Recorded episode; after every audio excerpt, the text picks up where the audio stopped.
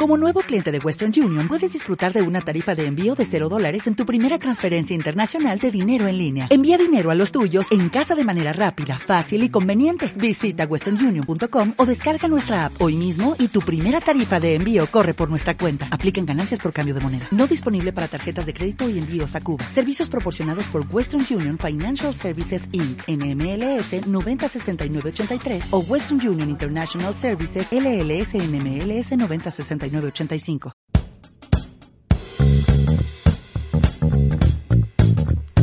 Ahora revisemos la definición de recurso educativo abierto que compartió la UNESCO en el foro de incidencias de los programas educativos informáticos abiertos realizado en el año 2002.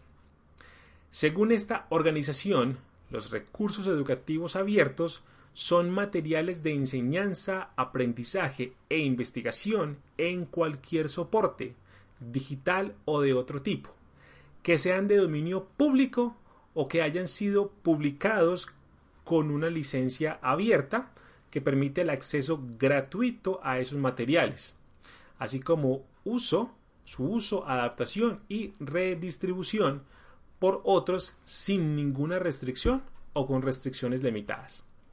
Hasta aquí tenemos entonces unos conceptos claros. Sabemos qué es un recurso educativo, cuándo es abierto y qué se puede hacer con él. Ahora es pertinente hacernos la siguiente pregunta.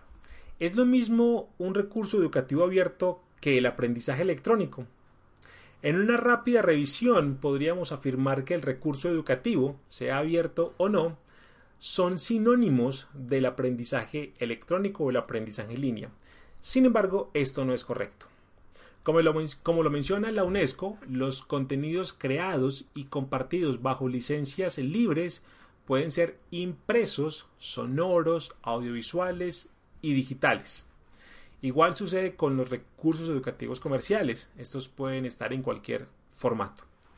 La imprecisión puede darse al observar que los cursos en línea se apoyan ampliamente en recursos educativos, pero ello no indica que un recurso educativo abierto sea un proceso de aprendizaje en línea.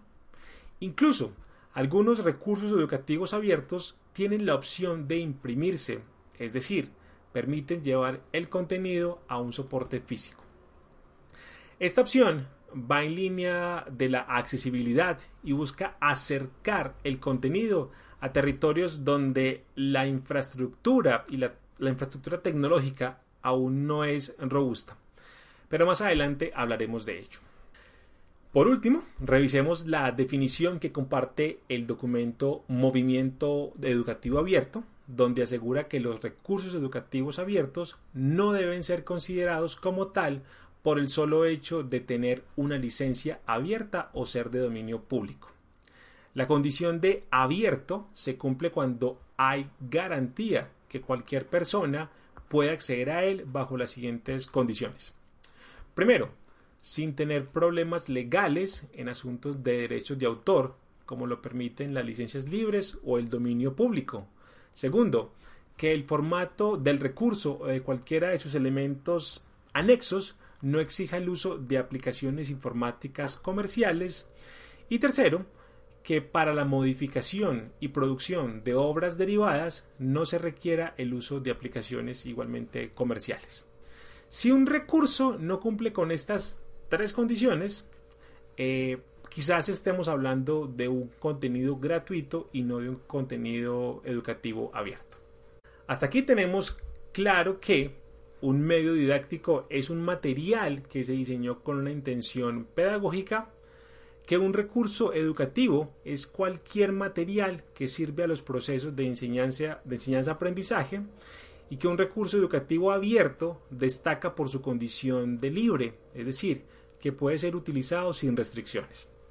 En los siguientes videos precisaremos algunos elementos, conoceremos cómo los recursos educativos abiertos están transformando la educación y pues te invito a que continúes explorando la plataforma, leyendo los contenidos e interactuando con los compañeros de estudio. Hasta pronto.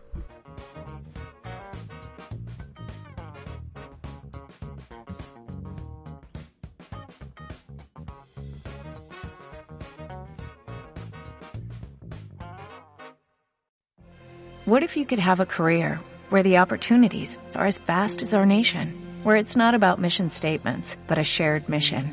At U.S. Customs and Border Protection, we go beyond to protect more than borders, from ship to shore, air to ground, cities to local communities. CBP agents and officers are keeping people safe. Join U.S. Customs and Border Protection and go beyond for something far greater than yourself. Learn more at cbp.gov/careers.